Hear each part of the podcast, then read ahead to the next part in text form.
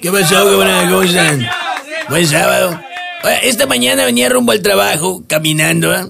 ¿Y saben que me encontré tirado en el suelo? Una precandidatura de Morena.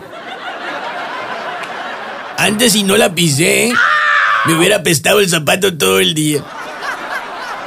No, pues lo que hice con esa candidatura es que le eché tierrita encima, pues para que no fuera a pisarla ningún otro despistado, ¿verdad? Bueno, dicho esto, ahora pasamos a un aviso público a la comunidad. Se regala gatito de tres meses. Desparasitado, trae vacuna, trae croquetas y trae una precandidatura de Morena a una diputación local. El otro día, fíjate, no, no pasaron lo del camión de la basura. Y llamé y pregunté, oye, ¿por qué no pasaron lo del camión de la basura de esta ruta? Ah, no, es que andan a registrarse como precandidatos de Morena también. No, pues ahí ya me enojé y le dije a mi doña, ¿cómo es posible que todo el mundo ahora quiera ser candidato por Morena? O sea, ¿qué tienen en la cabeza?